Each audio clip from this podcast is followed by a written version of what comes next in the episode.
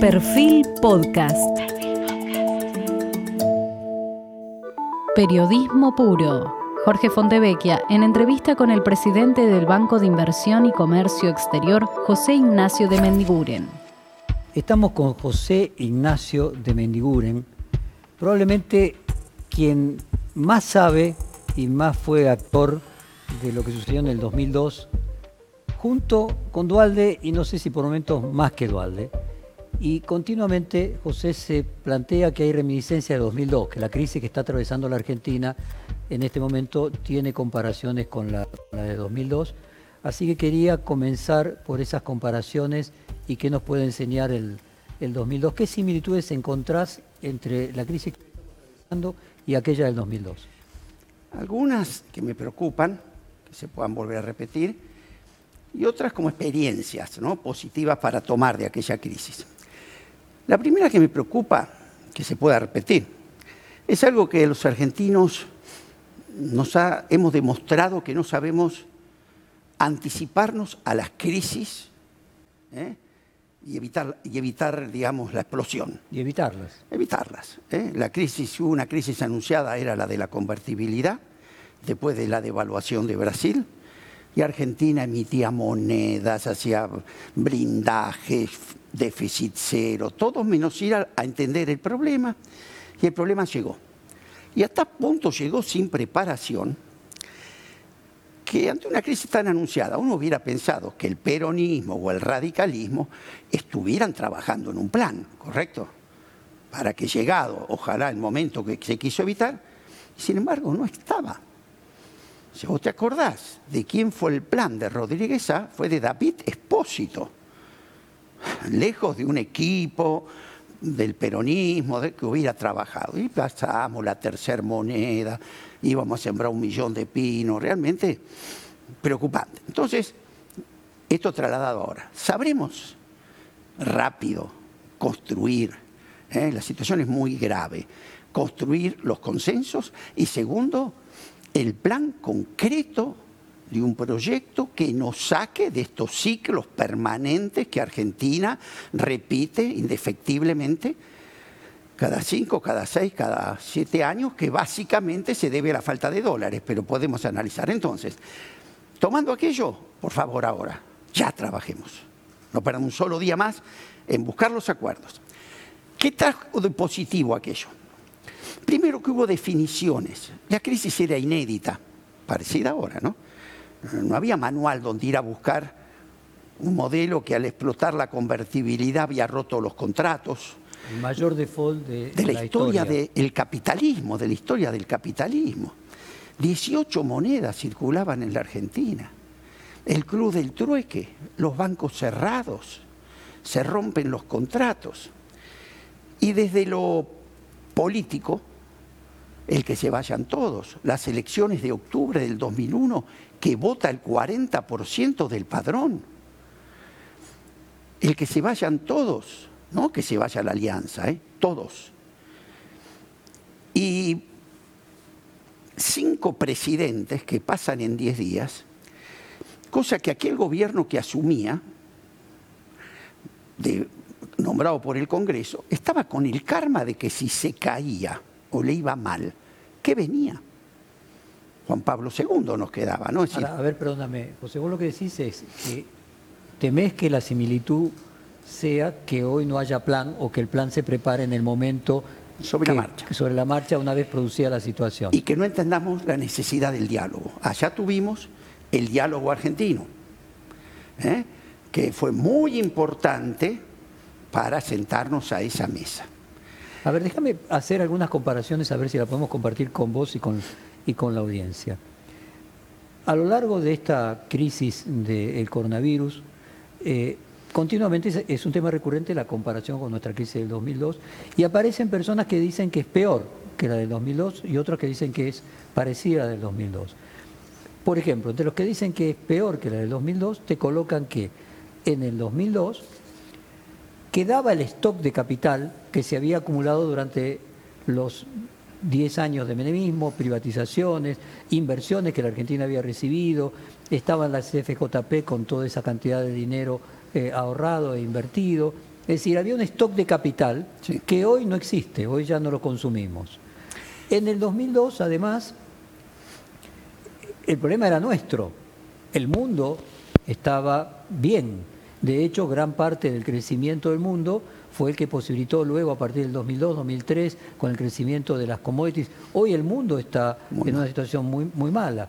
O sea, los dos elementos indican que es peor que el 2002 porque nos comemos el capital, el mundo que podría ser nuestro cliente está en condiciones de no compra, pero además tenemos una pandemia, un hecho nuevo contra lo que ningún gobernante puede dar soluciones y todo indica que bueno, la vacuna podrá llegar en los países desarrollados en enero, febrero, aquí probablemente termine siendo una solución en el segundo trimestre, o sea que tenemos por delante un año de, además de la crisis económica, una lucha que nunca tuvo por lo menos todas las generaciones que están hoy en el planeta. esa comparación es justa, es correcta, o sea, esto es peor que el 2002. Lo que vos planteás es objetivo.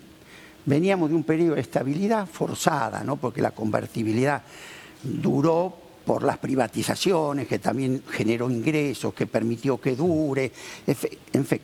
Pero había, veníamos de un tema de estabilidad, de una... Tenía costos secundarios, pero sin ninguna duda capital acumuló. Exactamente. Había sectores, mira, una anécdota muy chica. Cuando yo estaba de ministro me vine a visitar Perry. Perry era un director del Banco Mundial, pasa por la Argentina, me pide una entrevista. Fin de enero. ¿Te imaginas que el pobre Perry en la cabeza traía que llegaba a Beirut, ¿no? Porque la imagen en el mundo eran las madres Plaza de Mayo arriba de los caballos, los muertos, los saqueos, la gente martillando los bancos, aquella piquete cacerola, la patria es una sola, un país realmente con mucho complejo. Llegó al ministerio esquivando cacerolazos y esquivando manifestaciones. Cuando llega yo le digo algo, me hice muy amigo de él con el tiempo. Y esto tiene que ver con ahora. ¿eh? Entonces digo, mira, yo sé que venís, yo soy el ministro de la producción, el ministro de la economía RM, se talla la vuelta, yo soy de la producción. Yo te quiero mostrar la Argentina que a mí me toca movilizar. Porque no es las cosas que vos traes. Te cuento, sentate, le digo. Y le muestro un PowerPoint, todavía lo tengo, que le digo, mira, la Argentina no tuvo ni un terremoto ni una guerra. Argentina tuvo un modelo de estabilización que después se convirtió en un modelo económico que estalló por el aire. Pero la Argentina productiva está intacta. Entonces le muestro, llévalo a hoy, ¿no? Mira el campo, año 2001. Está produciendo su segunda cosecha récord histórica, 2001. Maneja la tecnología más moderna del mundo, la siembra directa. Y no tenía retenciones, fíjate vos. Sin embargo, con esa macroeconomía, el resultado era, yo era director del Banco Nación, 12 millones de hectáreas hipotecadas y 100.000 productores quebrados. Pero están funcionando, estamos a full y además con tecnología. Mira la industria, lo que vos decías, y le hice una descripción. Tenemos la industria instalada más moderna de los últimos 50 años la industria automotriz 8 mil millones, petroquímica 6 mil, se la describí. Por supuesto, trabajando al 50% de la capacidad instalada, pero está instalada. Ya el tipo vio y dijo, ¿qué pasa? Y además producimos alimentos, no es que acá producimos arena, ¿no? Digo, ahora esto te sorprende, perdón, y además teníamos servicios, todavía había generación de energía, todavía teníamos telecomunicaciones. Ahora te sorprende, sí, ahora vas a ver lo más sorpresivo. Él había visto la gente, los bancos cerrados, tapiados. Ese día una mujer, pobre, una chica joven, se nos había encadenado en un banco en Vicente López. Bueno, ahora los argentinos en esto que golpean los bancos, todo, acá, en la Argentina, afuera del sistema financiero, en los colchones y en la caja de seguridad, hay 35 mil millones de dólares y afuera de gente que vive acá, duerme acá, manda a los chicos al colegio acá, un PBI entero. Decime vos, Pierre, ¿dónde viste este país? Conclusión. Si nosotros generamos los precios relativos y la confianza para que vuelva a ser negocio producir en la Argentina, Porque si se fundían los que querían una vaca en la pampa húmeda, se fundían todo, acá no venía la inversión, por más que la vayas a buscar en una carroza. Nosotros vamos a apuntar a ese financiamiento. Y yo eso me basaba en dos cosas que hoy están presentes y que vos esto lo comprendés. Yo no creo que la economía sea una ciencia exacta, es una ciencia social. Entonces yo tengo que contar, los economistas no te ponen esto en los cálculos de arranque de la Argentina. Entonces cuando vos ves que hay un PBI afuera, de gente que duerme acá, y que encima afuera no le dan nada por eso. Y vos ves quién es el argentino. Ortega, en un libro, yo leí un día muy lindo, él diferenciaba las sociedades tradicionales de las sociedades de factoría. Y decía, las sociedades tradicionales, las europeas, que entre otras cosas dicen, cada uno acepta lo que hace como su destino de vida. Vos sos farmacéutico, querés morirte en la farmacia, si es posible, dejáselo a tu hijo. Y si pones, ganas plata, no pones un parripollo, eh, lo pones en el banco. A contrario censo, en la Argentina, entre otras cosas, nadie acepta lo que hace como su destino de vida. Es decir, Vos tenés una escribanía, te va bien, ves que tu hermano está criando chancho y le va bien, che, no puedo comprarme dos chanchitas. Todo esto pone cancha de pádel, ¿te acordás? Ponen blackbuster, ponen parripollos. El argentino tiene esa característica. Emprendedora, de Que si bien el negocio lo quiere hacer. Y es mentira que solo mira Ahora, si hoy viniera este señor, sí. vos fueras ministro de producción, sí. y le tuvieras que construir un PowerPoint, ¿qué le dirías? Bastante parecido. ¿Pero con qué? con que coincido con vos de las diferencias, porque aparte tenemos otra gran diferencia. Cada crisis de estas que vive la Argentina, mandamos a la pobreza y a la indigencia a un millón, dos millones de personas.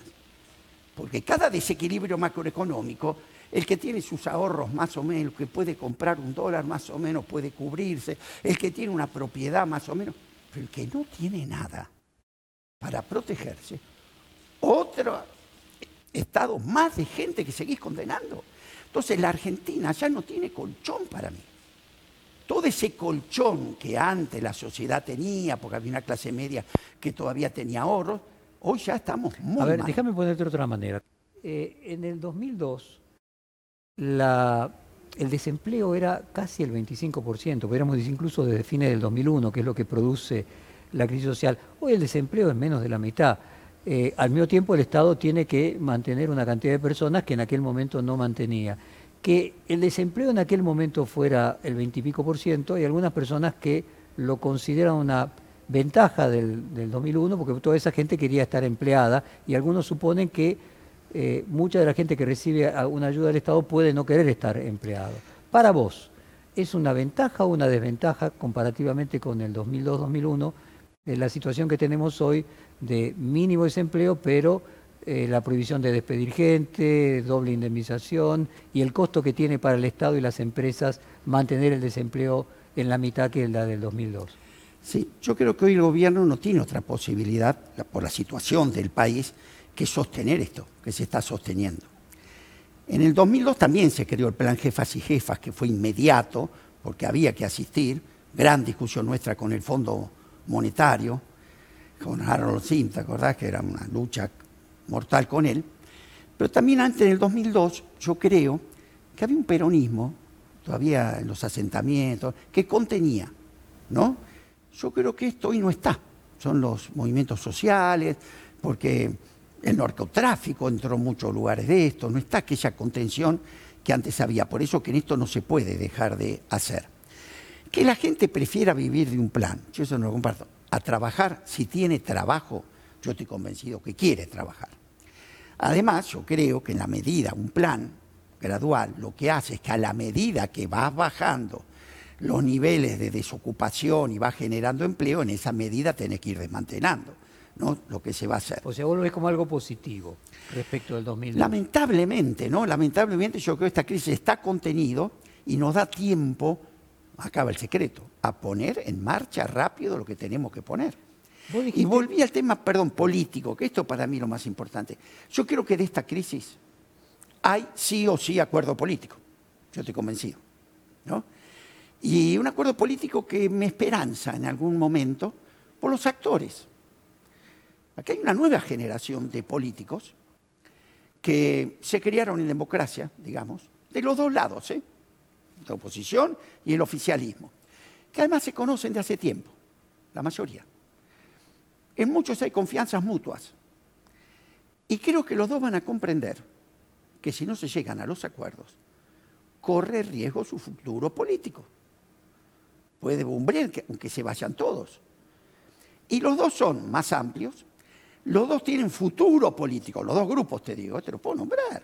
Los dos tienen futuro político. Concretamente, te refieres a Sergio Massa y Sergio Horacio Massa, Rodríguez Alberto, eh, Guado, eh, Máximo, María Eugenia, Ritondo, mucha gente, mucha gente.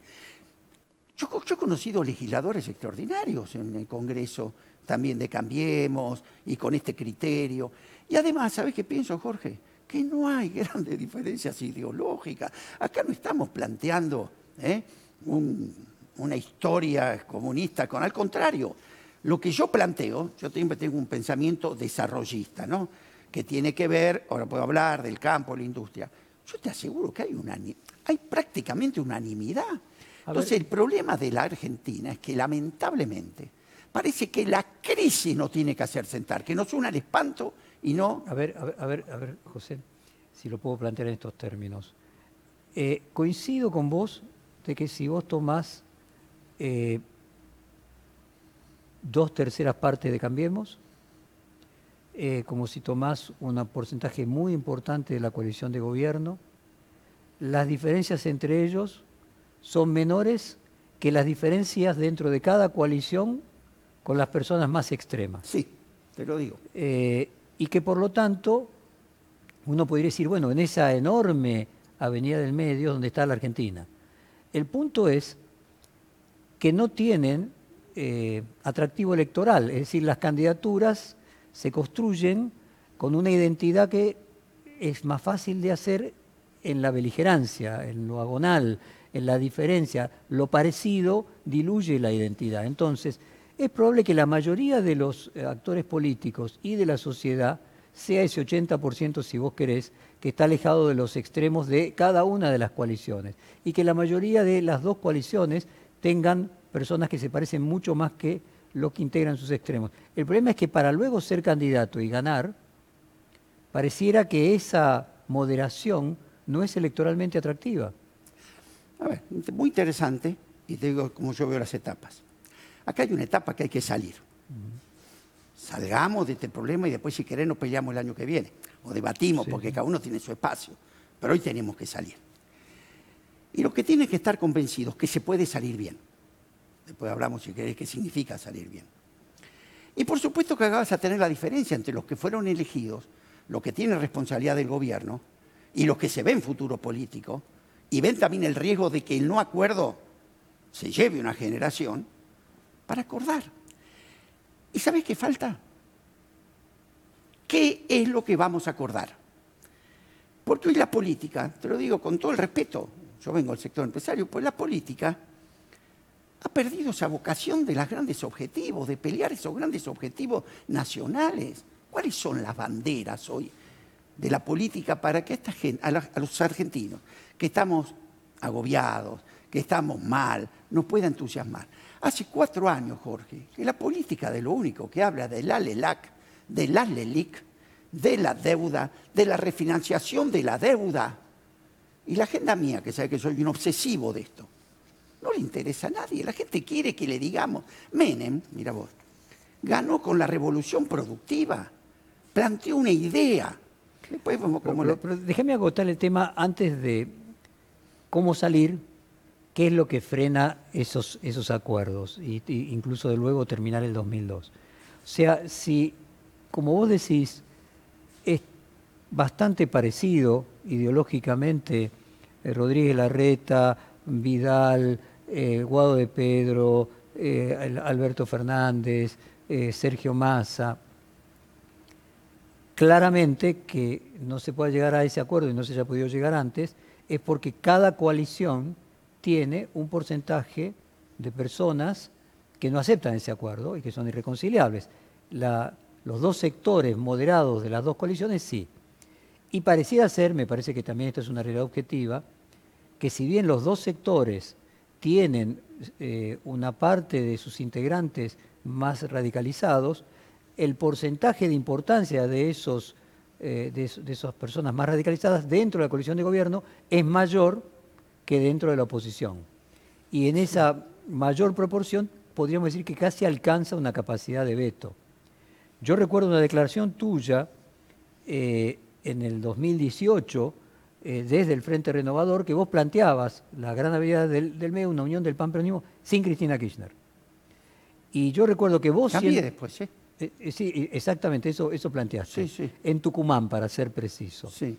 y bueno, de hecho Sergio Massa también en su momento lo planteaba, que no estamos hablando de nada que no haya sido ubicado en ese momento eh, el discurso del Frente Renovador.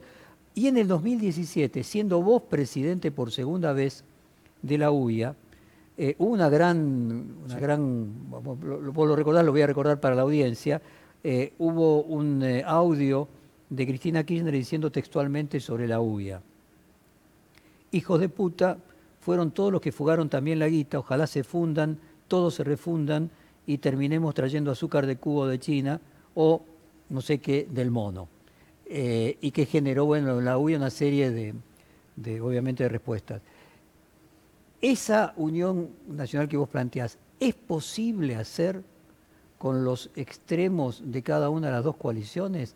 ¿O para eso tiene que haber una crisis de una magnitud que haga que se cindan esos dos sectores más extremos de cada coalición para que las dos coaliciones se unan, como pasó en el 2002. Sí, pero por eso hace falta dos cosas. La crisis, mira, hay un libro muy interesante, me gustó mucho, en el 2002 lo leí, de Noemi Klein, que era la teoría del shock. ¿viste? que ella decía que se producía a propósito para producir luego el ajuste. Y que la gente, en estado de shock de la crisis, aceptaba cualquier cosa. Acordate, en el 2002 estaba quien planteaba la dolarización de la economía, la banca offshore, privatizar el Banco Nación, el Banco Provincia. Ese fue otro de nuestros grandes logros en aquel momento, sostener esto. Entonces ahora, ¿por qué yo digo que hay dos cosas que se tienen que dar? La crisis, ojalá la evitemos pero hay peligro que de la crisis ¿eh? se salga como nadie sabe. Hay muchos o dice que la crisis es partera de lo mejor y de lo peor. Claro. Y puede darse cualquiera de las dos situaciones. esta crisis puede ser dolores de parto o dolores de muerte, o, dolores de, agonía. Aspiremos que sea dolores de parto. ¿Por qué creo otra vez de que esto es posible? Primero porque hay salida. Lo que no existe en la Argentina, para mí todavía, no quiero ser soberbio, pero me gustaría planteártelo un día entero, es qué es lo que se plantea arriba de la mesa. ¿A dónde salimos? Porque si vos querés que te sigan, ponete adelante. Y vos no sabes, cómo no hay planes muchos, cuando aparece un plan, viene quien te le pone la coma, el punto, pero hay un plan que empieza a incolumnar mucha gente. Y los planes de salida de la Argentina que podemos conversar no están muy lejos de los dos lados.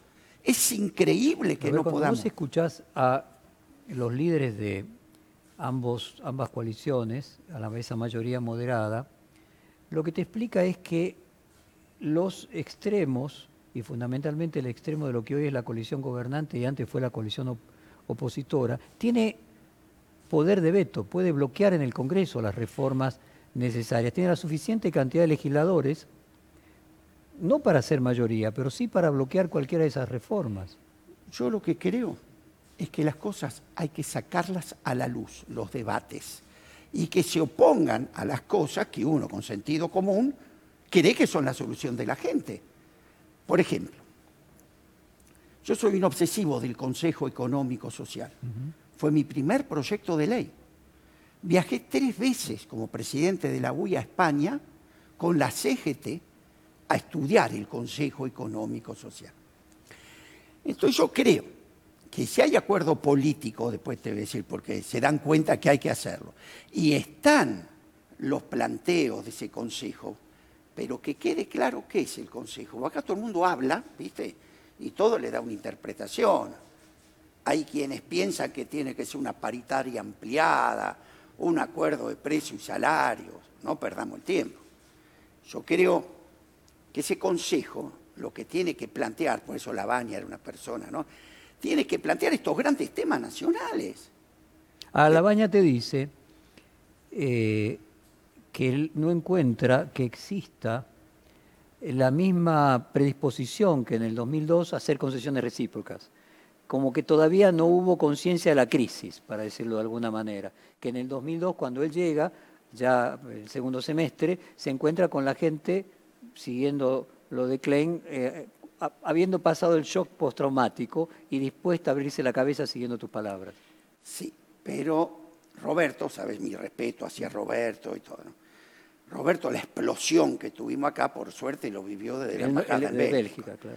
Nosotros cuando había que tomar, me acuerdo cuando Raúl Alfonsín me llamó a la calle Santa Fe y me dijo, mire, Mendiguren, mañana la Asamblea Legislativa, esto es textual, va a nombrar a Dualde presidente, se va a crear por primera vez en la historia de la Argentina el Ministerio de la Producción a nivel nacional, necesitamos que nos acompañe, nosotros vamos a integrar el gabinete. Entonces me pregunto, le digo, Don Raúl, ¿cómo la ve? En la calle Santa Fe. Me dice, mire, Mendiguren, para enfrentar la peor crisis social, política y económica que recuerda el país, tenemos el menor poder político para hacerlo. Entonces me pone ahí arriba de la mesa, ¿viste? Nos queda, me dice, un retazo del peronismo de la provincia, un retazo del radicalismo de la provincia. Con simpatía me dice, unos náufragos del frepaso y con esto hay que enfrentar esto. Era como decirte, un bote a remo con un tsunami. Entonces le digo, don Raúl, posibilidades de éxito. Don Raúl me mira y me hace 7%, me dice 8%, ¿te imaginas? Por además me dice, me dio, le quiero decir algo. Cuando uno levanta una compuerta, los primeros pueblos se los lleva a la corriente como diciendo, aunque nos vaya bárbaro, ninguno de nosotros sale intacto de esto. Me acuerdo que le dije a un Raúl, no tenía nada mejor para proponerme, porque la verdad que era... Y esto hace falta también ahora. Hay que jugar. Porque si uno lo que quiere, viste, en la Argentina está el club que para mí tiene más socios, el club de los balconeadores, viste. Todos balconean, dan instrucciones, pero todo el mundo quiere llegar con la estabilización, nadie quiere jugar ahora, yo quiero llegar en el otro turno. No es así. Cuando uno quiere encarar cosas de estas, hay que jugar. Y ahí Dualde y Alfonsín, los dos jugaron. ¿Quiénes serían los equivalentes a Duarte y Alfonsín hoy? Hoy. Aunque no sean necesariamente dos personas, que sean más de dos. Yo creo que mayor responsabilidad tienen los que hoy están. Yo lo veo en Rodríguez Larreta, de los dos lados te estoy hablando, ¿no? Lo veo en todo su grupo que trabaja con él, lo veo en Sergio, Alberto, Cristina a través de la cámpora. Yo creo que hoy Máximo, eh, Máximo, Guado, este, Larroque, eh, cuidado que yo hablo con ellos y tengo un respeto importante. También ven esa visión, yo no los veo queriendo este, desestabilizar la Argentina para llevarla a algún país extraño. Y son parte de la política y tienen que estar. Y, Hablan con los empresarios. ¿Y Cristina? Yo creo que Cristina tiene otro, hoy está más preocupada a lo mejor por otros temas. Em, creo que también va a permitir que esta herencia de ella, que puede ser estos chicos jóvenes, también actualicen la política. Yo estoy convencido de eso, ¿no? Porque no mencionaste a Kisilov, que es su. Ah, perdón, perdón. Sí, sí, sí, siempre, siempre lo digo. María Eugenia Kisilov. Yo con Axel tengo. estuve en el Congreso, los dos. Él presidía la Comisión de Economía, yo la de Industria. Y fíjate con Axel qué hicimos, un acuerdo, y bien nos sentamos. dijimos, Axel, nosotros acá lo que tenemos que hacer es docencia industrial en la UIA, eh, perdón, en la Cámara. Tenemos que traer a todos los bloques y traer a las pymes de carne y hueso para que los legisladores los escuchen. Eso sí no hagamos política partidaria, hagamos política industrial. ¿Cómo explicás? Cumplió y hicimos un montón de trabajo juntos muy buenos. Esa, esa mirada eh, en la que pareciera no haber diferencias entre la coalición gobernante y la coalición de oposición, eh, luego con Vicentín, por ejemplo. Eh, digo, ¿no encontrás que puede haber allí un sector de la coalición gobernante que, bueno, que no aceptaría esas ideas que en el año 2002 implementó la baña después de que ustedes se tuvieron que cargar correctamente con, con la peor parte, pero bueno, ¿qué implementaron ustedes? Permitime que yo insista. Dale. Si pronto somos capaces de poner sobre la mesa, ha sido una reunión muy importante en Olivos, que a lo mejor con tantas cosas no solamente fue la deuda, que fue la reunión del presidente con toda la cadena agroalimentaria, te puedo asegurar que hay un proyecto muy interesante. Gabriel Delgado es una persona para mí de una valía enorme y estamos logrando, por eso hoy veía el reportaje que hicimos con vos en el año 2008, donde yo uno de los ejes que te pongo para no salir es la disputa esta eterna de Argentina, que destruimos todo en vez de sumar, y ahora tengo confianza que eso pase. Y ahí ya tenemos 30, 40 Vos marcabas acá, y lo marcabas también, que te tocó como la segunda vez que te tocó presidir la UIA, algo que es del orden de lo metafísico. Vos decías ahí, eh, y lo leíamos juntos recién, que es fácil cometer errores en la bonanza, porque uno no alcanza a percibir el dolor de las consecuencias, mientras que en las crisis eh, a veces aparece el sentido común en su mejor versión. Eh, y que vos decías que en, ese momento habíamos salido de la, de la crisis del 2008-2009, otra vez la Argentina volvía a crecer a 5 o 6%, que ahí estaba el peligro de incubar las condiciones de la crisis de hoy. ¿Qué es lo que pasó? Exacto. No quiero que nos... Yo creía, Jorge, que de la crisis del 2002, a mí me costó mucho, ¿eh? En lo personal, yo fui atacado, fui denostado, yo era el culpable de las devaluaciones, de las especificaciones, creo que me culparon hasta del desembarco de Normandía, todo era yo. Bueno, pero había, que hacerlo, estoy orgulloso de que se hizo, porque según Noemi Clay, mirá lo que evitamos. ¿Qué sería Argentina dolarizada, sin herramienta de la política económica? Bueno. Pero hoy no en ese momento no se notaba tanto. Seguíamos creciendo, todavía en la soja se mantenía un precio alto. No, de hecho en el 2011 Argentina había vuelto a bien de Fue el último año, exactamente. No solamente Argentina, todos los países en vía de desarrollo, porque los precios de las commodities, China no sufrió la crisis del 2008-2009 y nuestro cliente es China o era China. Entonces, por lo tanto, nosotros, nosotros, Brasil, no vivimos las consecuencias de la crisis del 2008-2009 como si la vivió Europa o Estados Unidos. Y después de eso, por eso que yo voy, yo siempre tengo, soy empresario, como, voy al fondo del problema. Esta empresa argentina, ¿qué le pasa? ¿Y cuál vemos, ¿qué le pasa? Que le vende al mundo lo que vale poco y le compra al mundo lo que vale mucho. Los números de la Argentina no te cierran. ¿eh? Porque cuando juntas todos los dólares de lo que vendés para pagar lo que necesitas, estás en crisis. La crisis de la restricción externa, otros le ponen falta de dólares. Cuando viene la crisis, ¿qué pasa? Aparecen los dos clubes, Jorge. El club de los devaluadores, que dice esto se arregla devaluando. Si fuera tan fácil, pone el dólar a 400. O el club de los, de, de los endeudadores. En el gobierno anterior tuvimos los dos. ¿Qué, ¿Qué dice? Voy a salir a buscar plata para financiar el agujero. El crédito no es ni bueno ni malo, es como un cuchillo. Sirve para matar o para comerte. Si o para comer. Si el crédito lo usamos para cambiar la estructura productiva primarizada y que salgamos de esas crisis estructurales permanentes, bienvenido sea. Ahora, si no lo utilizamos para eso, ya estamos practicando el próximo default. Ganamos tiempo, pero vamos a ir acumulando deuda todos los años.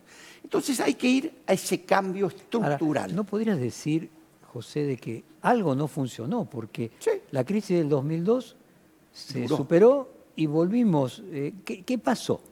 A ver, nosotros hicimos una cosa muy importante. La primera, ¿sabes cuál fue? Decir, vamos a una economía normal. Se acabaron los inventos. Yo soy industrial desde el 2000, desde el 75.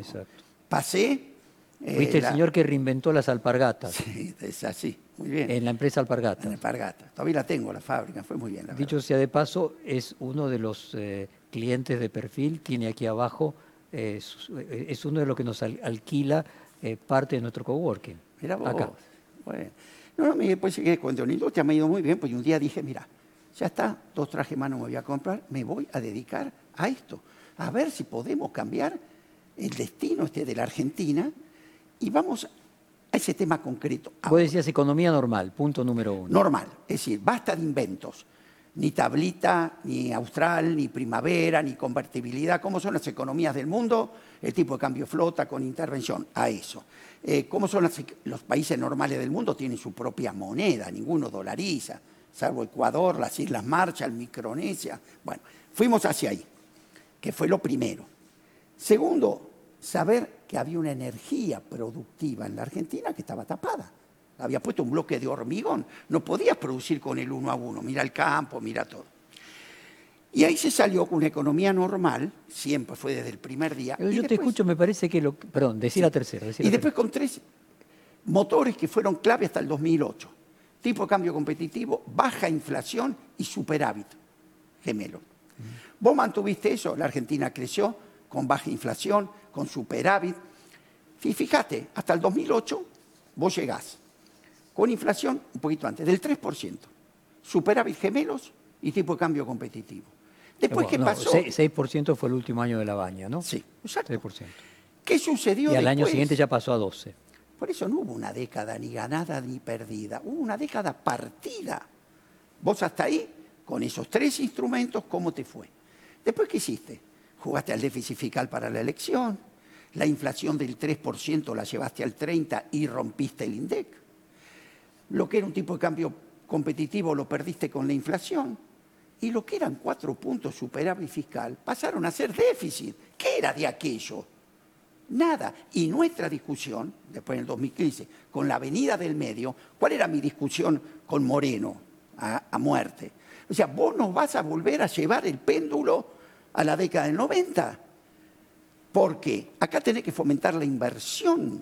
Pero perdóname, José. Y pasó ese- eso. Y el camino al medio que decíamos, recuperemos los motores que nos llevaron desde el 2002 al 2008. Pero si yo sintetizo lo que vos estás diciendo, se podría decir que lo que pasó es que se dejó de aplicar una economía normal. Exacto.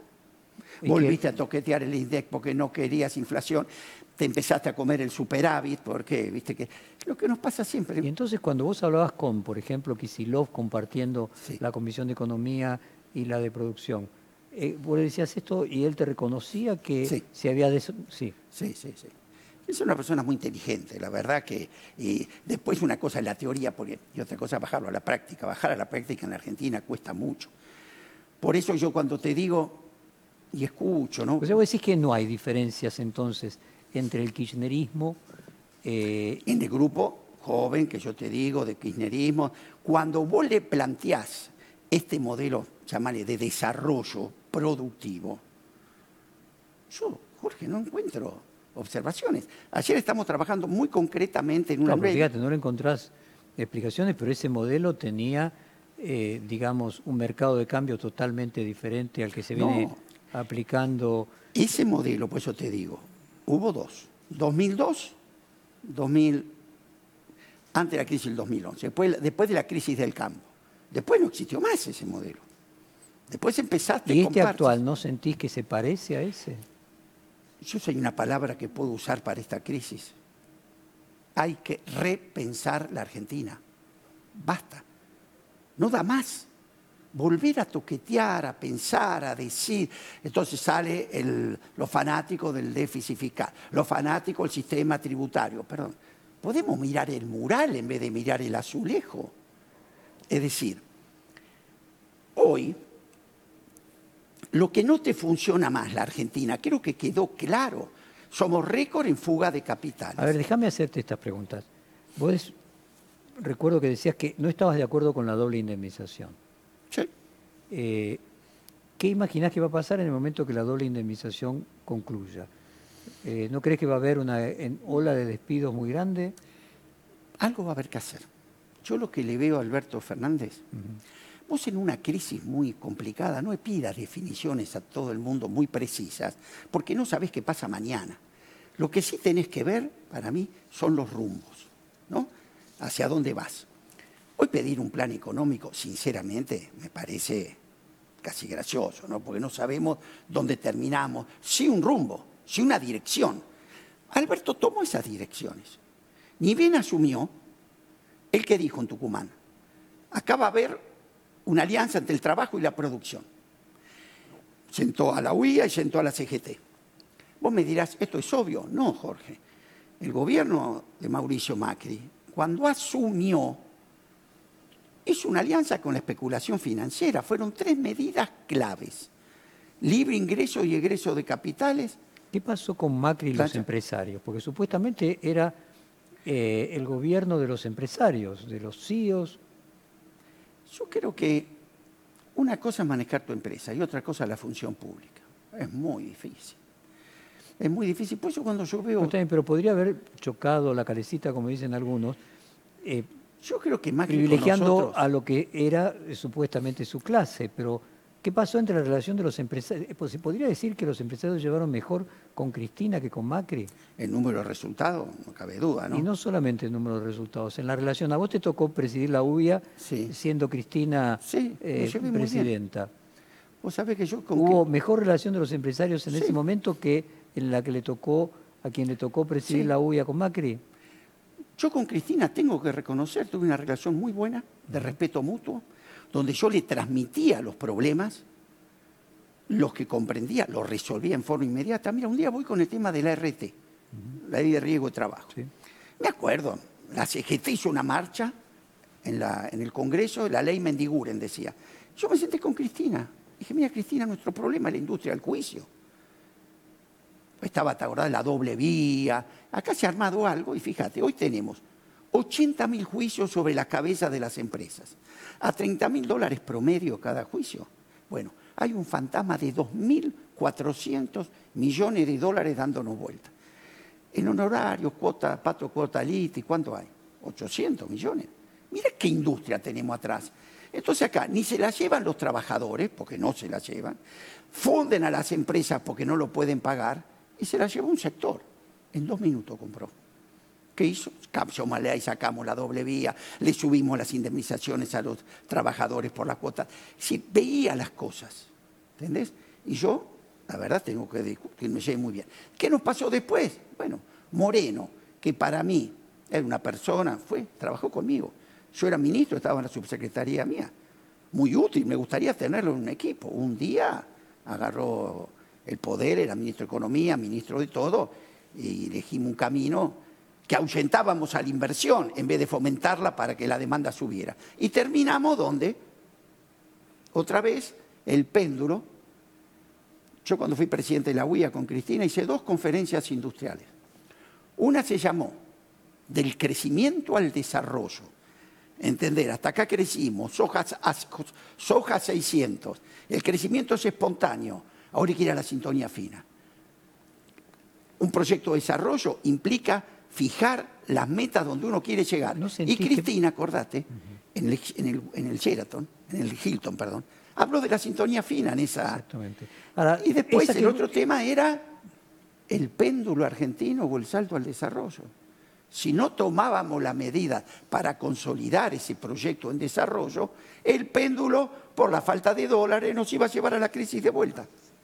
Ahora, esa Cristina que vos mencionás, pudo haber sido modificado, eh, su subjetividad haber sido alterada eh, después de la crisis del campo y progresivamente con la ley de medios, eh, en alguien que al ser vista como diabolizada terminó generando un resentimiento que devolvió el odio que recibía y sea algo ya difícilmente curable. Quiero volver a, leerte 2017, la UIA, hijos de puta, fueron todos los que fugaron también la guita.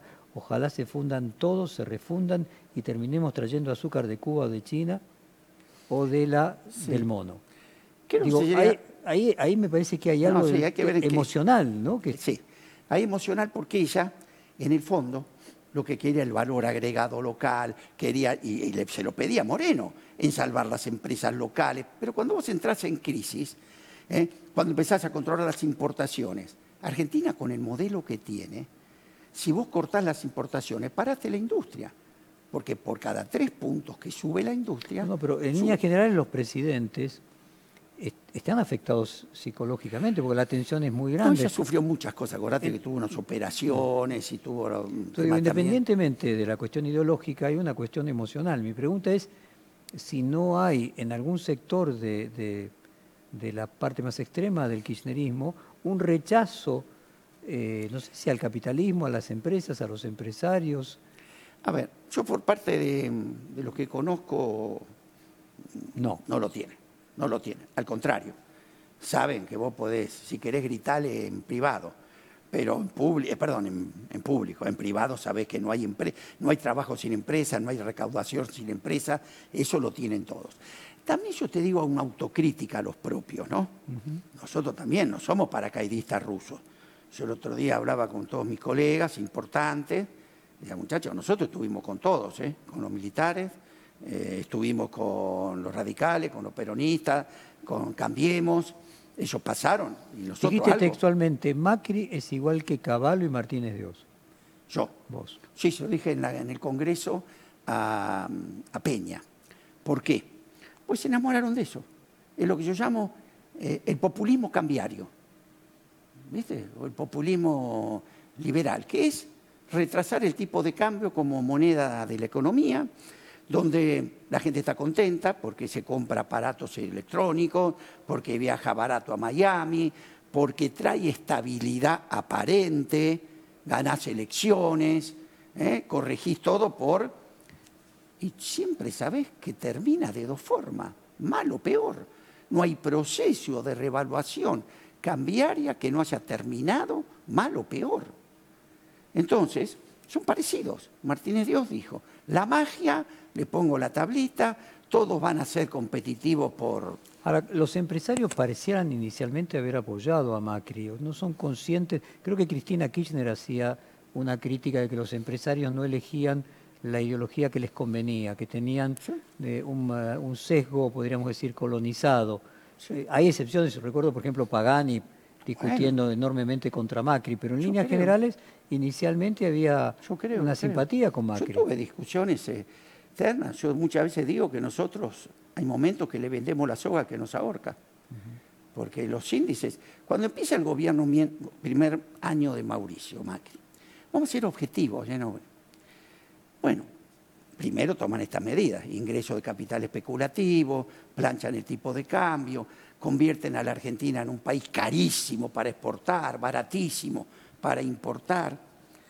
Yo, Jorge, lo quería simbolizar porque no podía creer que no lo viéramos. Agarré una caja negra, cuadrada. Me fui por todos los canales de televisión. Me decían, Vasco, tenemos que hacer zapping para no verte. Bueno, y mostraba, ¿saben que la caja negra es la que en los aviones, año 2016, registra el accidente? Y acaba de haber un accidente, 2016. Abría la caja y sacaba naranjas españolas, bondiola de Dinamarca, espirales para mosquitos de Taiwán, una cosa alucinante. Entonces decía, el presidente Macri dijo que íbamos a venderle las góndolas del mundo. Yo aplaudí con tres manos. Nos llenaron las góndolas a nosotros y la gente no lo veía. Jorge, ¿no veíamos ocho kilómetros de cola a Chile para comprar las cosas? A Paraguay el déficit comercial crecía todos los días y lo financiaba con endeudamiento. Nos gastamos 11 mil millones de dólares para financiar los viajes de algunos argentinos más baratos. Los aviones salían con la gente colgada del ala en Ezeiza. Jorge, el modelo. lo que decís es que el modelo que tenía que alentar los capitales, tercer tema, era fuga en, en fuga de capitales. Y nosotros no lo veíamos. Si esa es la ruta 2, yo le decía a Tucenega. ¿Y por qué, nos, por qué vos crees, ¿Y por qué vos crees que no se lo vio? ¿Qué efectos, así como hablas de que en las crisis muchas veces el sentido común emerge, ¿es la bonanza lo que podríamos decir anula, eh, anestesia el sentido común en la medida que la gente goza de alguna ventaja, se le nubla la razón? Sí, yo creo que es mucho ideológico también. ¿eh? Hay mucha parte ideológica. En la Argentina, ser liberal es ser bien. ¿Entendés? Un tipo bien. Vos sos desarrollista, son grasa. Peronista, te llenas las uñas de grasa. créeme que hay algo de eso. ¿Entendés? Y vos ves las escuelas de gobierno de la Argentina, te plantean modelos que a mí me daría vergüenza sostenerlo. La globalización es un hecho fatal. Sí, pero cada país tiene la globalización que se merece. Cuando los que fundaron la globalización se bajaron, Inglaterra y Estados Unidos, acá seguíamos diciendo que era el camino inexorable. ¿Cómo imaginás la Argentina de diciembre y la de mediados del año pasado, del año próximo? ¿Cómo imaginás que se va a terminar eh, saliendo de esta crisis si es que imaginas que va a haber una salida? Bueno, yo, hago escenarios, ¿no? Porque no podemos asegurar. Yo tengo un escenario positivo, alentador, ¿en qué aspecto? La crisis es profunda, permite abrir las cabezas. Vamos a, creo que todos esos tótem, como te digo, del campo, la industria, que las retenciones, todo eso se va a rever, que son los temas centrales de la Argentina. Creo que va a haber acuerdo político. Creo que va a haber acuerdo. ¿Cuándo? Antes de que la crisis, eh, desde tu perspectiva... Yo espero y trabajo para eso todos los días. Porque para que vos los ayudes, tenés que mostrarles la salida. A ver, te lo pongo de manera muy concreta. Algunos analistas políticos creen que ese acuerdo es bloqueado por Cristina Kirchner y que para que ese acuerdo se produzca, primero tiene que haber una derrota electoral de la alianza gobernante en el 2021 para que entonces no quede otra alternativa. A mí me gustaría preguntarle cómo llegamos al 2021 con la situación que tenemos por delante. Yo un diablo con, con colegas míos, ¿eh? que los veo todos los días merilando, merilando al presidente. Lo veo todos los días. Y la verdad, saben que no los entiendo. La verdad. ¿Cuál es la estrategia? Yo le digo en broma, salvo que me digan que en Palermo se están cargando los tanques, ni los Boy Scouts tenemos hoy para poder dar un golpe. Quedan tres años y medio de gobierno. Entonces, ¿qué buscamos? Tensión, tensión, la grieta, todo va a la grieta. ¿Para qué? Si lo que ustedes tantos temen que podría ser una avanzada de Cristina, lo que están haciendo es la profecía autocumplida. Entonces no los entiendo, te soy sinceramente. ¿Qué creo? ¿Qué creo? ¿Qué creo? Que esto no lo piensa la mayoría de los que hoy tienen responsabilidad de gobierno, lo que se ve en un futuro político. Lo que sí tenés que demostrar, y esto yo trato todos los días, de entusiasmar con la salida. No, como optimudo, el que dice todo va bien, no, con cifras concretas de qué camino seguimos y qué resultado vamos a tener. Y en ese camino, eh, José, a ver, vos lo que ves es, se acuerda con los acreedores de la deuda privada. Imaginás ahora una negociación con el Fondo Monetario. Sí, Imaginás que puede durar dos meses, por ejemplo, tres meses, que llegaríamos pero Eso no va a afectar porque todo el mundo descarta un arreglo, es, paralelo. Y un lanzamiento de un plan económico... Sí, porque para mí hay que tenerlo para mostrárselo al fondo, ¿entendés? Obviamente. Y entonces... ¿Cuándo ves vos la posibilidad de ese acuerdo? ¿En qué circunstancia eh, lo ves posible? Yo veo que se están construyendo de a poquito. No puedo decir nada más porque lo veo en el Congreso, lo veo a medida que se toma magnitud de eso. Lo que no aparecen todavía con claridad son los resultados. Yo siempre digo, si vos querés venderme un bote, ¿no? ¿Qué tenés que hacer? Enamórame de la otra orilla, ¿no? Es entonces ya no te discute el bote. Vamos a la otra orilla. Acá lo que no estamos haciendo es enamorando con la salida. Insisto, lo que acabamos, sigamos lo que ayer dio el presidente, son las entidades del campo, con la política, lo recibió Cristina, lo recibió Massa, lo recibió Alberto, va a entrar la oposición, es un hecho nuevo, donde vos sabés qué mostrás concretamente que al campo, como está, no nos saca. Entonces, el círculo virtuoso, ¿cuál es? Ponerle un segundo piso al campo. Hoy el 85% del trigo que se exporta en la Argentina es a granel, a 175 dólares la tonelada. En pastas, perdón, en harina 400. Pastas y galletitas como No, Alemania. claro, y somos los mayores exportadores porque Brasil y Estados Unidos no exportan trigo, exportan, no elabora. Exactamente. Es decir, lo mismo vamos a la exportan soja. el trigo ya elaborado. Como dice Gabriel Delgado, Argentina es mentira que exporta alimentos, exporta alimentos para animales.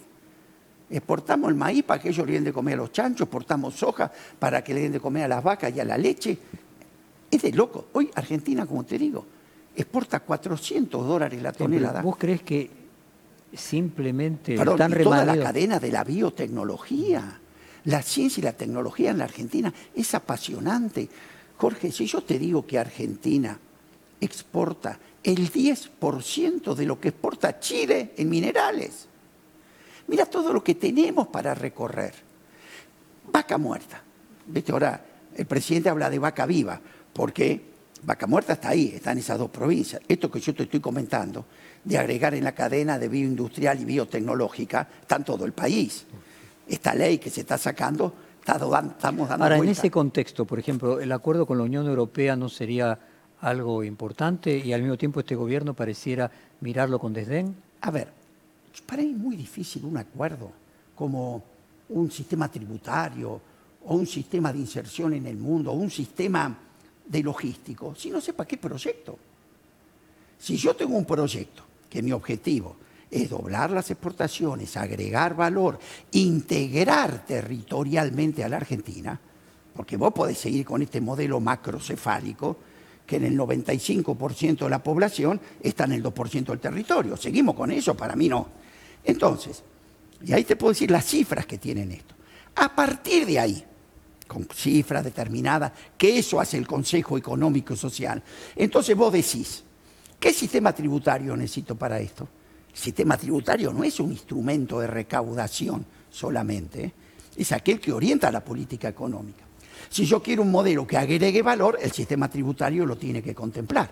Si yo quiero integrar a la Argentina territorialmente, un sistema tributario debe fomentar las producciones lejos de los centros urbanos. Si yo creo en las economías regionales como regiones, la infraestructura debe juntarlas.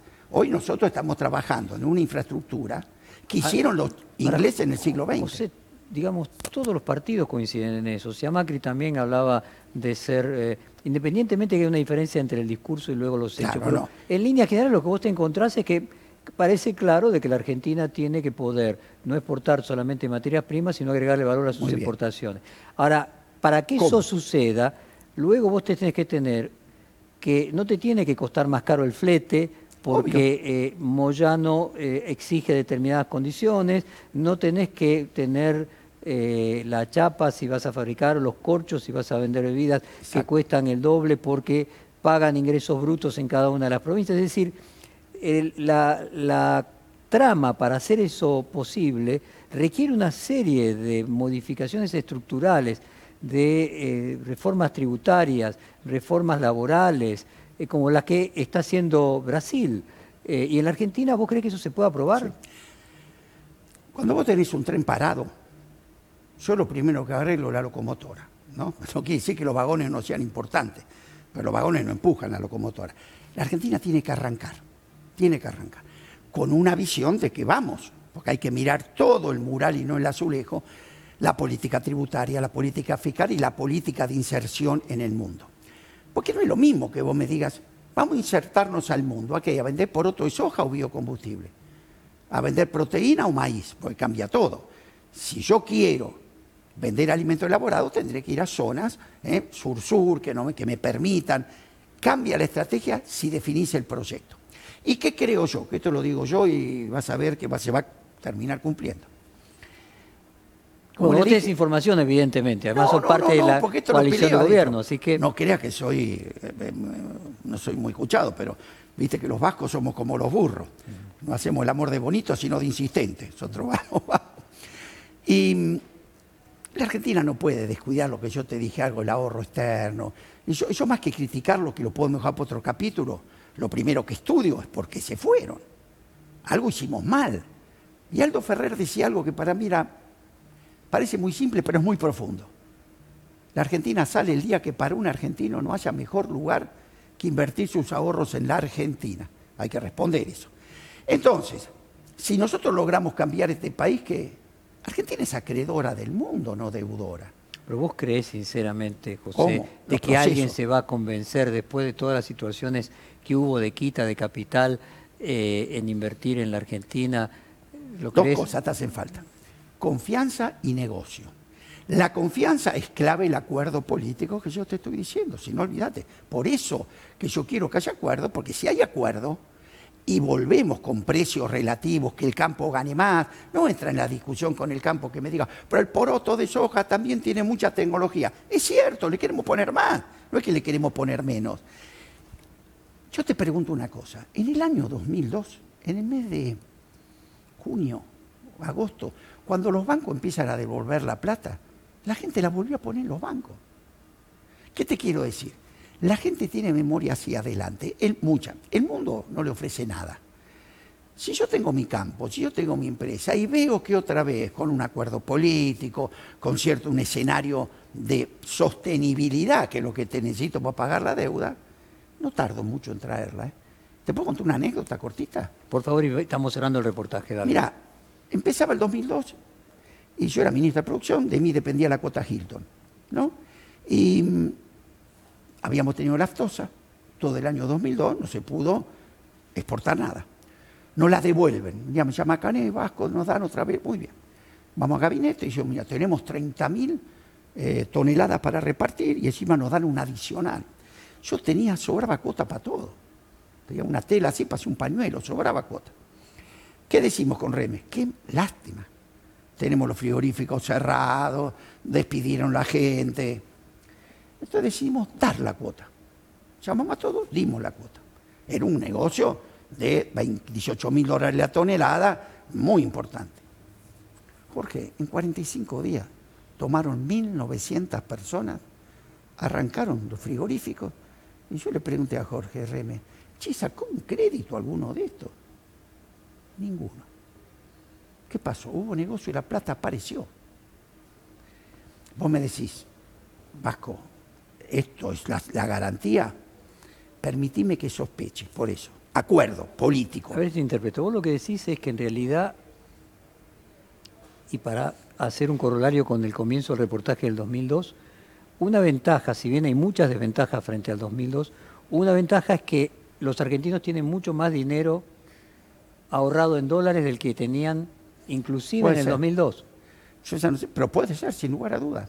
Yo te pregunto, Jorge, ¿quién financió la recuperación del 2002?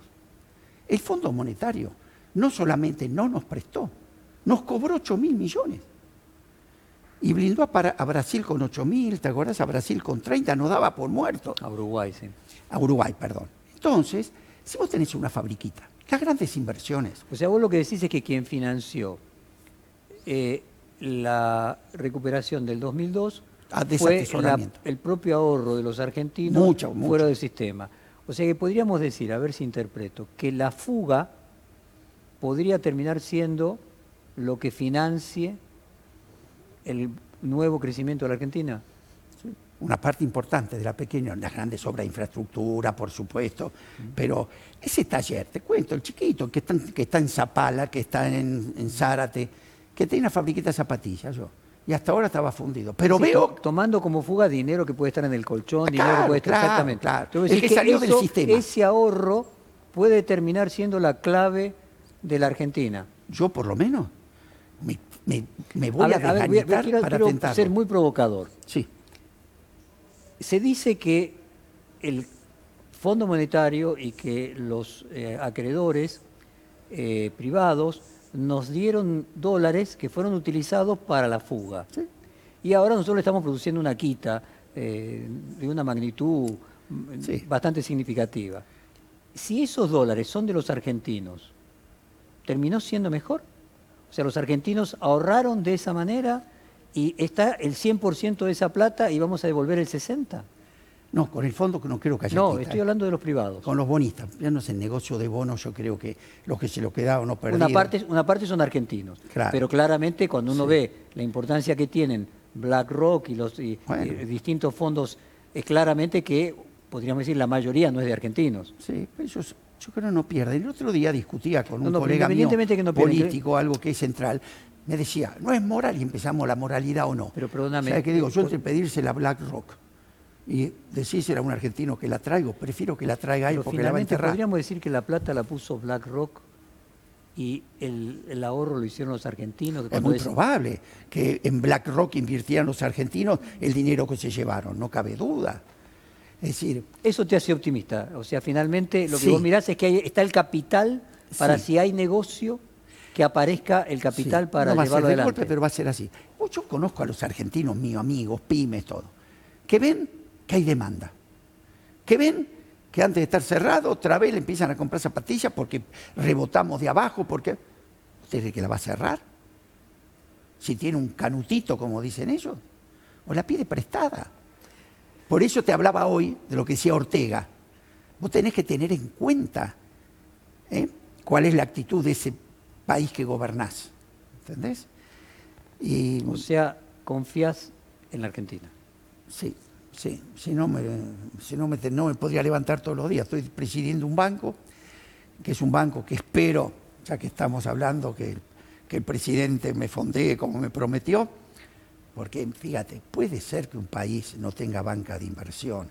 Esto es otro tema terrible de la Argentina nos acostumbramos a convivir con ella. Una economía capitalista sin crédito es lo mismo que un submarino sin agua. Es inimaginable. Todo el sistema financiero en su conjunto financia el 13% del Producto Bruto en su conjunto. Brasil el 60, el 80, los países desarrollados arriba del 100. Y cuando tomás ese trenche, vergonzoso, ¿cuánto va inversión? ¿Y cuánto va consumo? 85 a consumo, tarjeta de crédito. Quiere decir que la Argentina vive sin crédito a la inversión. El Banco de Desarrollo de Brasil El financia el BNDES. 9% del producto. El Banco de Desarrollo de Alemania, mira que Alemania está desarrollado, 13.8% del producto. El Banco de Japón tiene más fondos que, que el Banco Mundial. Y nosotros creemos, viste, como un dato de la realidad que no importa, que Argentina puede funcionar sin, la, sin el crédito que es la materia prima de cualquier economía capitalista. Ahora, la tesis tuya, y que déjame entonces con esto ponerle un moño eh, a tu teoría de, la, de lo posible positivo que puede haber en cierta repetición de algunas características del 2002, es que los argentinos Creo. ahorraron y tienen el capital para que si ven condiciones de inversión... Perfil se puedan Podcast. Realizar. Y ¿Qué que- tiene que hacer la política? Las condiciones